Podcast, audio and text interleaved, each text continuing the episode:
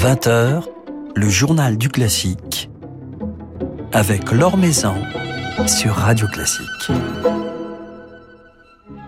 Bonsoir à tous. Son nouvel album, son nouveau projet artistique est une invitation à nous connecter à la nature, à créer un nouvel Éden. Éden, c'est justement le titre choisi par Joyce Di Donato, qui une fois encore euh, exprime à travers la musique son propre engagement citoyen.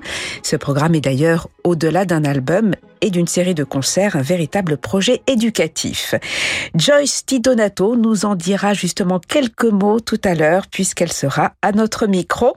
Et puis Thierry Hillerito du Figaro nous rejoindra comme tous les mardis pour nous parler cette semaine de l'ensemble Les Frivolités parisiennes. Avant cela, comme chaque soir, jetons un rapide coup d'œil sur les derniers événements de l'actualité musicale. Le compositeur ukrainien Igor Poklad, âgé de 80 ans, a passé les deux premières semaines de la guerre avec sa femme cachée au fond d'une cave sans eau ni électricité dans la banlieue de Kiev. Suite à un appel à l'aide lancé sur les réseaux sociaux par un journaliste, un volontaire a réussi à le retrouver avec sa femme et à les exfiltrer. Igor Poklad est l'une des grandes figure de la musique ukrainienne qui s'est illustrée dans le domaine de l'opérette et de la comédie musicale. Philippe Gau vous raconte son histoire dans un article publié sur le site de Radio Classique. Le pianiste Boris Berezovsky s'est exprimé sur une chaîne de télévision publique russe à propos de la guerre et a implicitement pris parti pour l'intervention russe en Ukraine, allant jusqu'à demander s'il était possible de couper l'électricité à Kiev.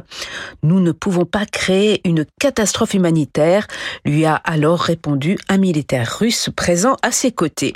Des propos qui ont profondément choqué notamment le monde musical. Amitié avec Boris Berezovsky est officiellement terminée, a notamment déclaré Lars Vogt. Ce sont des histoires de famille, des secrets de famille que l'Opéra de Lyon nous racontera à travers trois ouvrages programmés dans le cadre de son festival annuel. La malédiction familiale de Irelo, Le Feu Follet, un ouvrage de Franz Schrecker. Une fille cachée jalousement par un père trop aimant dans Rigoletto de Verdi. Et puis la révélation d'un secret de famille à l'occasion d'une veillée funèbre sur des pages sacrées de Bach euh, et une mise en scène de Katie Mitchell. Trois ouvrages, trois productions à l'affiche du 18 mars au 7 avril à l'Opéra de Lyon avec dans la fosse Bernard Kontarski, Daniele Roustioni et Simon-Pierre Bestion. Un petit tour à Monte Carlo où se tient en ce moment la nouvelle édition du Printemps des Arts, la première de son nouveau directeur Bruno Mantovani. Alors c'est la musique de chambre qui y sera à l'honneur ce week-end et plus précisément le Quatuor à cordes. C'est ainsi que le Quatuor Voce donnera deux concerts samedi à 20h à l'Opéra et dimanche à 15h au One Monte Carlo. Deux concerts qui mettront en lumière euh, de grandes figures de l'histoire du Quatuor à cordes, de Mozart à Shostakovich en passant par Debussy et Ravel.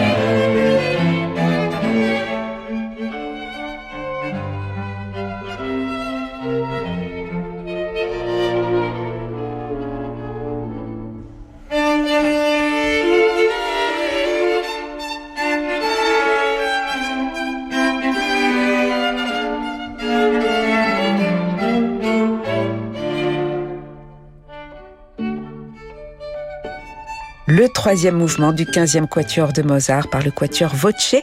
Le quatuor Voce à l'honneur du deuxième week-end du Printemps des Arts de Monte-Carlo, ce samedi et ce dimanche. Le Printemps des Arts, un festival qui se poursuivra jusqu'au 3 avril. L'Or Maison sur Radio Classique. Eden, tel est le titre du nouvel album de Joyce Di Donato, enregistré avec l'ensemble Il Pomodoro et tout juste publié par Erato. Un album concept associant des pages de différentes périodes, de Biagio Marini jusqu'à nos jours. Des airs qui tous sont en connexion avec la nature, car c'est à la nature que rend hommage ici la mezzo-soprano américaine, dans une démarche qui se veut d'ailleurs engagée. Et ce n'est pas la première fois que la chanteuse se fait militante. Donner une telle dimension à ses projets artistiques est-il essentiel pour elle aujourd'hui? C'est la première question que je lui ai posée lorsque j'ai pu la joindre pour parler justement de ce programme Eden. On l'écoute. Um, I don't think it's necessary, but I have a strong desire to do so. Je ne pense pas que ce soit nécessaire, mais j'ai très envie de le faire. Je fais encore des projets qui s'inscrivent dans un cadre plus classique, comme un concert, un récital, mais j'ai toujours à cœur de faire en sorte qu'il y ait une histoire, une narration derrière les projets que je mets en œuvre. Et c'est une vraie joie pour moi que d'explorer le répertoire et d'y trouver des œuvres à assembler pour former une narration et un message qui, du moins à mon sens, fixe assez fortement notre époque, notre présent. Cet album fixe le moment où j'ai personnellement trouvé important d'aller plus loin dans ma connexion à la nature et à ce monde dont nous faisons partie. Alors le programme de cet album illustre votre réflexion sur notre lien à tous avec la nature. C'est une réflexion que les compositeurs ont développée pendant des siècles. La nature a toujours été une de leurs grande source d'inspiration? Oui. Aussi loin que l'on puisse remonter dans l'histoire de la musique écrite, la nature a été présente et n'a jamais cessé de ressortir parmi les thématiques utilisées par les grands compositeurs. Je pense par exemple à l'un des plus beaux duos de l'histoire des Noces de Figaro de Mozart. Sul aria, canzonetta sull'aria, littéralement sur le souffle du vent qui est accompagné d'instruments à vent et qui nous plonge physiquement dans cette nature qui nous entoure. Wagner, dans ses Schmerzen, nous décrit la couleur du soleil qui s'embrase. La nature est présente partout. Je pense que c'est un moment spectaculaire dans l'histoire que de voir ces œuvres se rencontrer et se renouveler avec l'idée que nous nous faisons du monde aujourd'hui.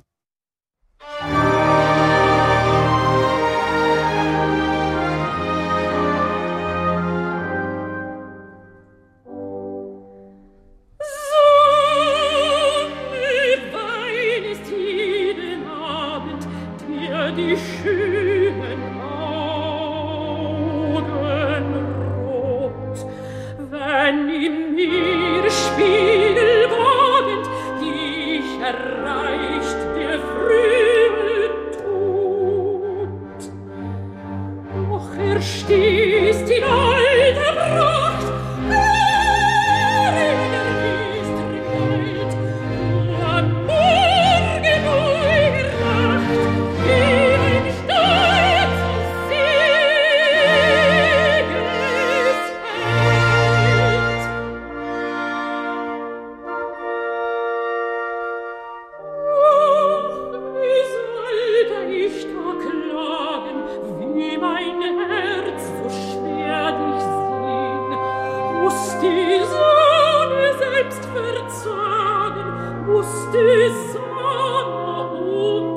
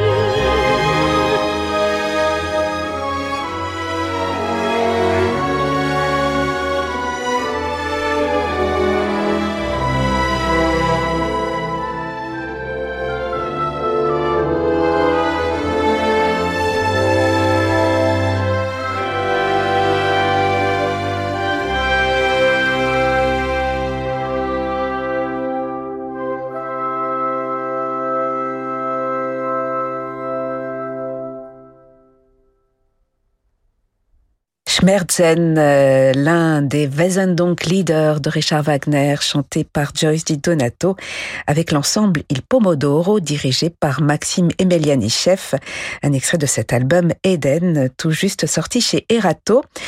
Un programme qui couvre donc plusieurs siècles de musique et permet à la chanteuse de jongler entre les époques, entre les styles, comme elle aime tant le faire. J'ai toujours eu un pied dans le monde moderne et un autre dans le monde ancien. J'ai toujours adoré pouvoir voguer entre les genres et entre les périodes. Nous nous sommes accordé la permission d'explorer tout ce qui nous parlerait et tout ce que l'on pensait pouvoir représenter correctement. Et cela nous a menés dans des directions inattendues, mais dans des choses qui, je pense, finissent par avoir une certaine cohérence. Quand nous avons parlé d'un programme sur la nature, bien sûr, le premier aria qui nous est venu à l'esprit, c'est Ombra Maifu nous savions que ce serait une des propositions, mais nous l'avons maintenu hors du programme pour le proposer comme une sorte de bis, une piste bonus sur l'enregistrement. La seconde pièce que nous avions déjà décidé de sélectionner était The Unanswered Questions de Charles Ives.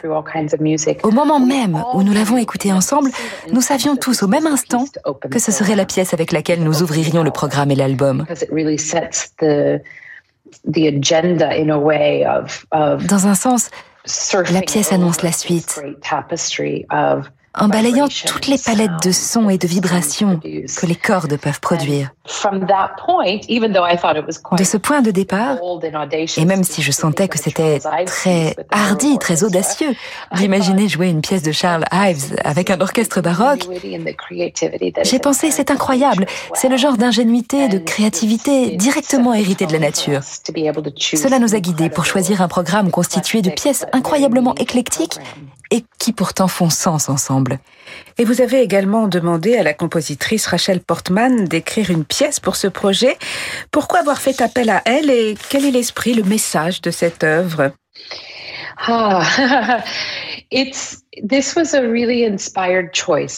C'était un pari gagnant, car c'est une compositrice très sensible. Elle a beaucoup exploré le son de la nature dans ses compositions. Elle a aussi beaucoup écrit pour le cinéma. Et j'ai pensé qu'amener un aspect cinématographique au projet lui donnerait une dimension supplémentaire. Une bande son peut convoquer un monde d'images. Cela m'a semblé pertinent pour nous qui cherchions justement à créer des couleurs et des sons autour de cet imaginaire de la nature. J'ai demandé à mon très cher ami Gene Shear d'écrire le poème de la pièce. Et je crois qu'il a été profondément inspiré par le projet. Je lui ai donné carte blanche je lui ai seulement parlé du programme et de ce que j'espérais obtenir, c'est-à-dire faire prendre un chemin à l'auditeur pour qu'il cherche et qu'il comprenne par lui-même la rupture entre la nature et nos vies modernes. Je voulais lui faire comprendre qu'il s'agit d'une déconnexion à notre essence même, à l'état naturel du monde autour de nous qui pourtant crée l'harmonie et la quiétude dans nos vies. Je n'ai pas entendu parler de lui pendant quelque temps, et puis il m'a finalement écrit Joyce, je crois que j'ai trouvé, et il m'a envoyé un poème appelé Le premier matin du monde. Rien qu'en lisant le titre, j'ai eu les larmes aux yeux. Il nous place immédiatement dans une atmosphère de mémoire et de nostalgie, tout en nous plongeant dans un monde idéal. Ce jardin vierge, ce matin vierge où les oiseaux chantent. Il pose la question, les oiseaux d'aujourd'hui chantent-ils la même chose que lors du premier matin du monde? J'ai trouvé cela très évocateur, très puissant. Rachel l'a mise en musique. Elle nous a offert une sorte de paysage sonore fluide, jamais figé, qui cherche sans cesse et qui pourtant reste calme, très calme. Et je crois que nous avons ensemble donné vie à quelque chose de très spécial.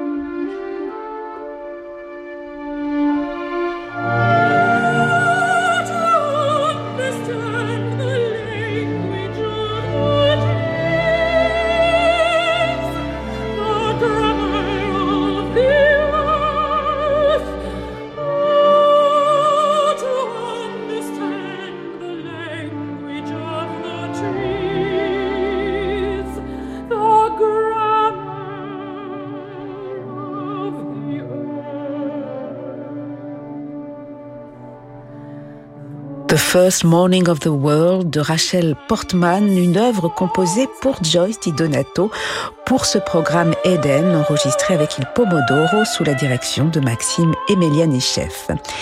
Eden, c'est donc un album, c'est aussi une tournée de concerts que la chanteuse américaine vient d'entamer à travers le monde. C'est également un programme éducatif, comme elle nous le raconte ce soir. J'espère qu'il sera de ceux qui changent des vies. Nous avons beaucoup réfléchi à notre impact sur le changement climatique en matière de tournée. Quelles ressources sont impliquées? quel est l'intérêt de prendre l'avion pour faire le tour du globe avec un orchestre, etc. Nous avons identifié différentes problématiques. Mais la pandémie a aussi démontré le pouvoir réel de la musique live et vraiment l'importance de créer des œuvres devant un public avec l'énergie qu'il donne dans l'instant. Nous en sommes venus à la conclusion que ce n'est pas quelque chose que nous devons abandonner facilement. Mais il nous fallait trouver une solution pour que l'empreinte que nous laissions dans la ville, dans lesquelles nous passions, et les ressources que nous utilisions pour nous y rendre puissent au contraire changer et enrichir cette ville. Y laisser une sorte d'héritage vivant qui dure après notre départ et ne se réduit pas aux 90 minutes de concert.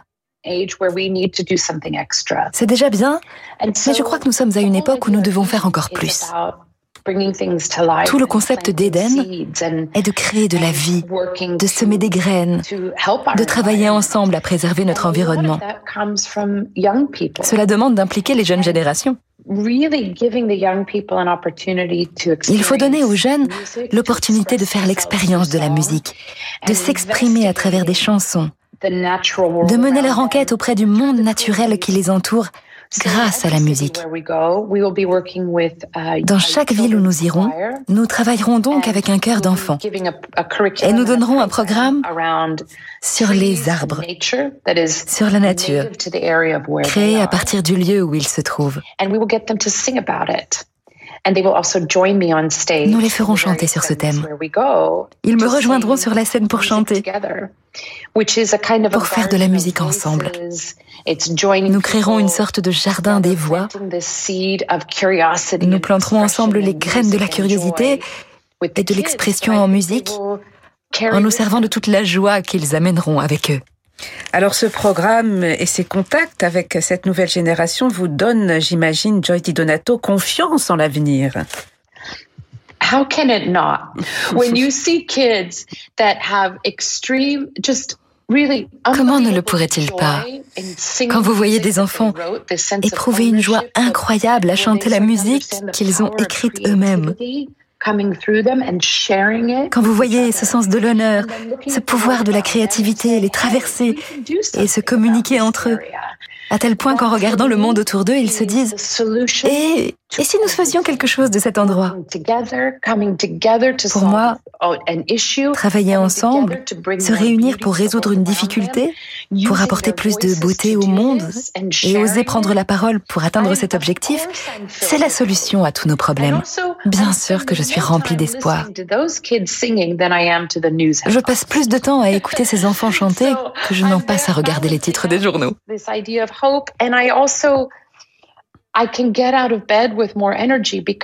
J'en tire beaucoup d'énergie. parce que je sais que je travaille sur quelque chose de créatif, associé à l'idée de, de nourrir la vie qui est autour de nous. C'est incroyablement puissant pour moi.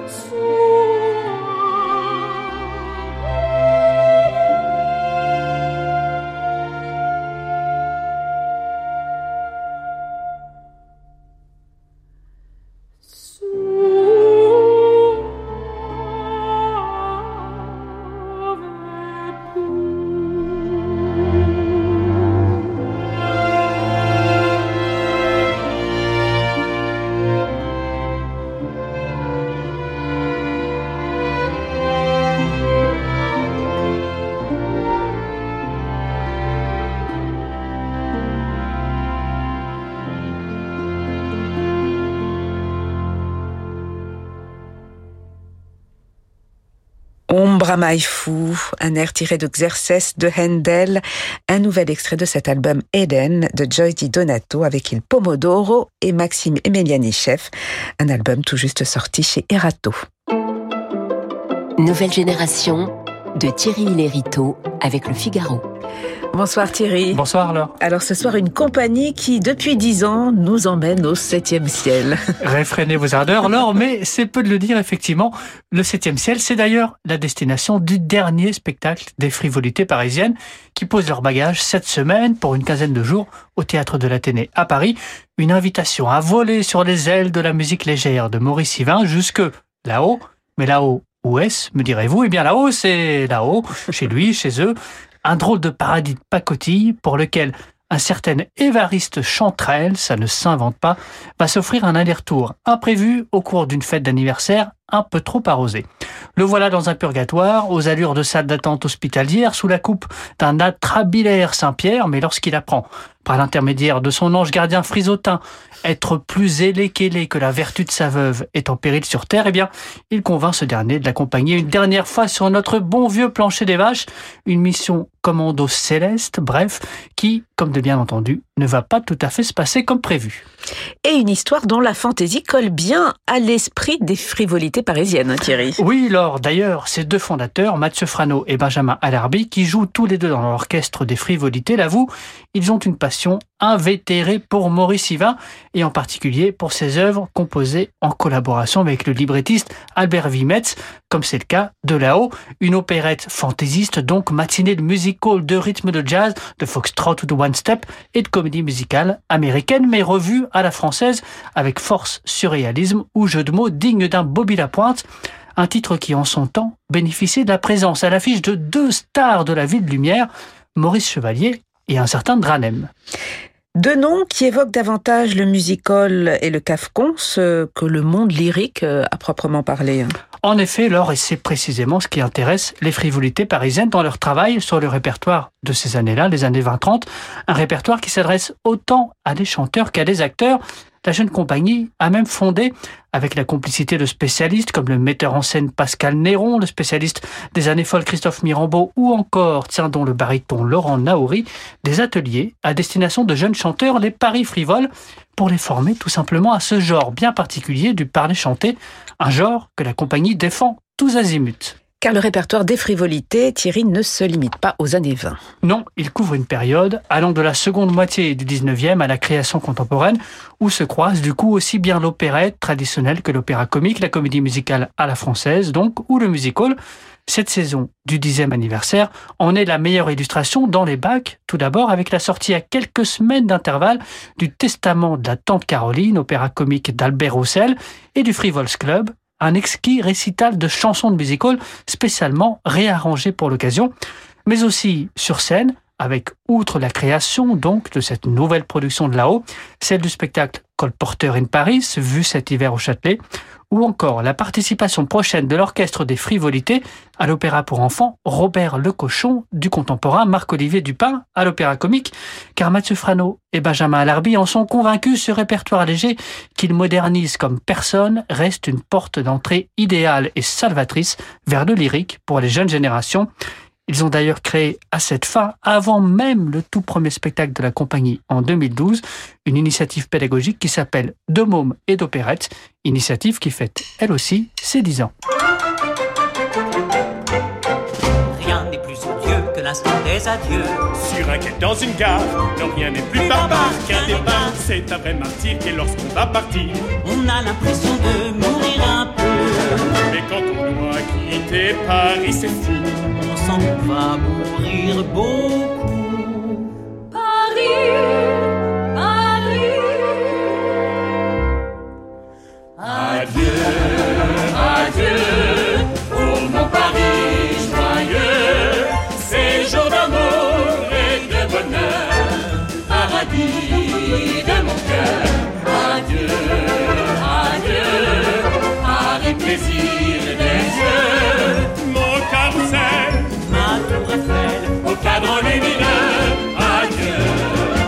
Nous ne verrons plus tout ce qui nous a plu. Fini la grande semaine, la semaine parisienne qui ramène Monsieur Toscanini, Robert et Stravinsky, tous les cœurs de l'Ukraine et le Wittgenstein. C'est trop affreux qu'on nous prive jamais de ces succès vraiment français. Paris, Paris.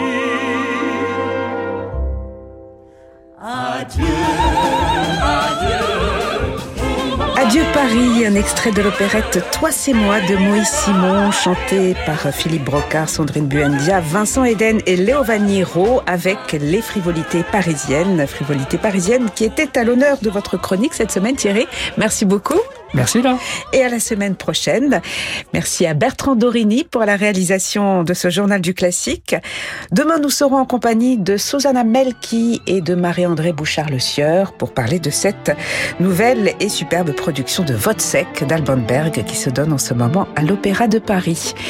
Mais tout de suite, votre soirée se prolonge en musique avec Francis Drezel.